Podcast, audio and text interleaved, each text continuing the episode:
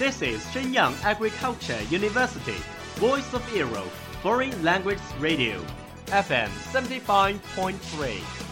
这里是沈阳农业大学时代之声外文广播，调频七十五点三兆赫。 Travel around the Western world, get through your English channels, broaden your horizon. Welcome to E. VOE. 引领资讯潮流，掌控校园高度，用我们的精彩唤醒你的耳朵，收听最流行 V O E，愿你听。 I remember the first film that I ever watched was Titanic. Three year old, having completely no idea what was it talking about. The only scene I remember was Jack and Rose standing at the very front of the boat, talking. Then I grew a little older, I got to know about some animated films like Finding Nemo and Toy Story and Wall-E. Wall-E was my favorite. Eva. Eva. Over the past 20 years, I've watched hundreds of films. I love to explore the depths of the character and I'm fascinated by the stories. Movies allow you to escape into another person's life and experience situations you wouldn't normally experience. There's nowhere better to lose yourself than in film. You can be a character in any country in any time period. Some of the greatest films I've seen have never left my heart and soul, and I hope they never do.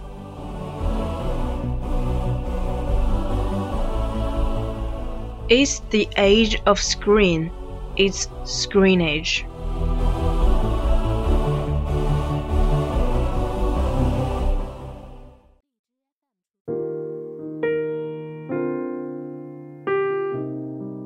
Hello, my dear friends. Welcome back to the Screenage. I'm Brittany. I'm Michelle. Glad to see you again. I'm Christy. A week goes by so fast. It's time for us to introduce the films. 想陪你再多一天，闭上眼。如果这一切重演，我不会变。小而温馨的 We all know that life is precious. Once we get seriously ill, we will lose a lot. What's wrong with you? You look a little sad. I have watched Dying to Survive, which gave me a big shock. I have seen it before, and I love this movie. Okay, let's go inside it. The hero Chen Yu is played by Xu Zheng, who graduated from Shanghai Theatre Academy. He has multiple identities. He is not only an excellent actor, but also superb director. He has directed and starred in the lost films, which have all been top grossing at the box office. 此外，十月十七日，他凭借《我不是药神》问鼎金马影帝。Wow, he is really remarkable. You're right. There is another actor that impresses me in the movie. Is 吕受益。王传君 performance in this film is quite different from that in the iPartment. He is also a good actor, but what I want to say is Si Hui acted by Tan Zhuo. Have you seen the Yanxi Palace? Yeah, I spent most of my summer vacation on this drama. The arrogant Lin Xing'er in Yanxi Palace and the gentle Si Hui in the Dying to Survive are played by the same person, Tan Zhuo. Oh no, I don't recognize her. Her acting skill is really excellent. Yeah, I think all the actors in this film are excellent. They performed their roles well. 想永远，我们在同一个屋檐下，写着属于我们未来的诗篇。 This movie is about Chen Yu, a middle-aged man runs a health food store. Liu Shouyi's appearance changed him. He began to engage in buying agent. Despite the difficulties, he found the business opportunities while making money. He also knew the patients and families. Si Hui forced to be a dancer to save her daughter. Past Liu, who speaks English fluently. The yellow hair is grumpy. Officer Cao was ordered to investigate the source of the generic. Representatives also looked menacingly. Business became a tug of war. Let's take a look at the theme and music of the film. The movie said, Smile in the face of all the suffering in life.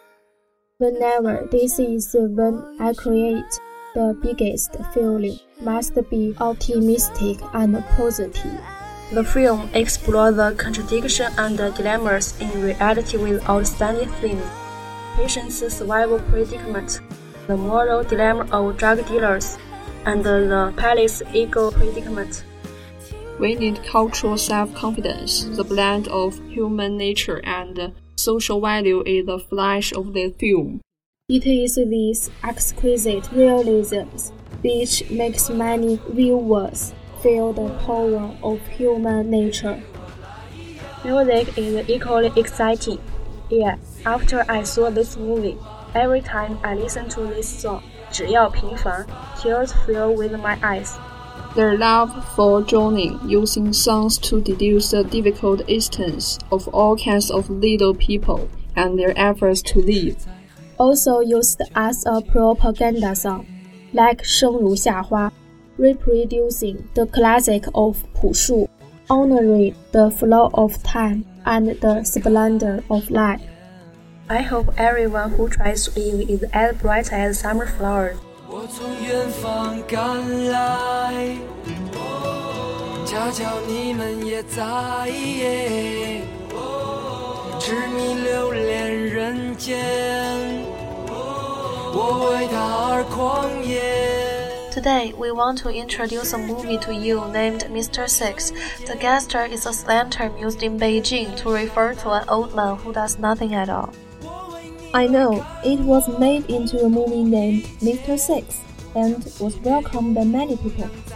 Yes, the film tells us that a group of people were difficult to adapt to the social changes and crushed in the depths of the hutongs and lived with boredom and boredom. On a certain day, Liu Ye learned that his son, who has been away from home for a long time, was being held illegally by a rich man named Xiao Fei whose parents are influential because of some disputes. Liu Ye attempted to use his own way to rescue his son, but beyond his expectation, whatever his physical condition or the society, they were not what they used to be. Through the rescue, Liu Ye found that Xiao Fei's parents were corruption. At last, Xiao Fei and his father, who were arrested for corruption, and the old gunner died of illness. Then the son of the old gun opened a bar called Zhi Tang. The friends of Liu Ye were also released because they were caught in a fight. The son understood his father and the intention of him, therefore he raised the parrot. Absolutely, Liu Ye is not a good father, but he is a real man. Sure, he is sincere, friendly, and kind. Above all, he loves his kid, so he deserves our respect. The cast is rather excellent. It includes both young and old actors. Such as Feng Xiaogang, who is known to us, acted as Bai Li Tu Su in an Asian drama Gu Jian Qi Tan in 2014. Li Yifeng is popular with us. Lin Yifan, a singer as well as an actor. He is an idol who actually has enough quality. Shang Yuxian, a new actor, Mr. Six is her first film. Also, in Detective in Chinatown, she played the role of Kiko. When director Guan Hu talked about his writing purpose, he said, I grew up in an era when China has a rapid development, so it may someone fall and happen something. I have responsibility to record and remember them. The behind-the-scenes look is quite interesting. Li Yifeng did not grow up in Beijing. When he acted, he thought about the youth of his father. Shang Yuxian interviewed a cast as a sophomore. Coincidentally, the deputy of the cast is also Mr. Six, so he recommended her for the movie. Eventually, she got a precious chance.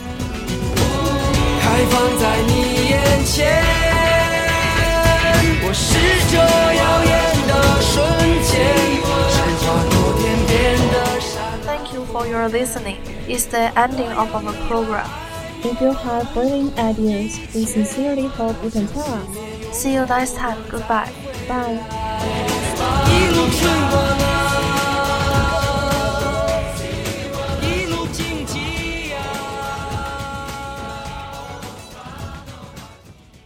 That's all of today's programs. Thank you for listening.